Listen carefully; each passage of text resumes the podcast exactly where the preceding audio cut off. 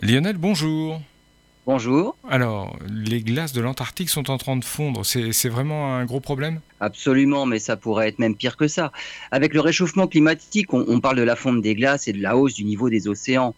On mesure aujourd'hui, par exemple, dans, dans, la partie ouest de l'Antarctique, dans la baie de l'île du Pin, une vitesse de retrait des glaces de 1,6 km par an. Une mesure impressionnante, mais qui est très loin de, de ce qui s'est déjà produit sur Terre.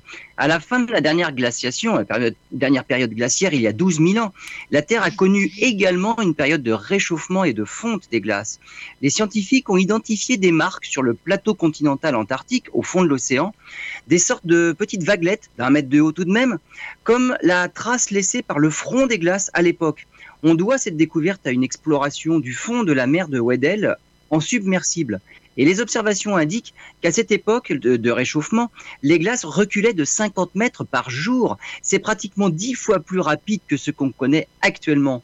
On peut aisément imaginer le potentiel d'un tel phénomène s'il venait à se reproduire aujourd'hui, d'où l'urgence de prendre toutes les mesures pour enrayer l'emballement climatique actuel.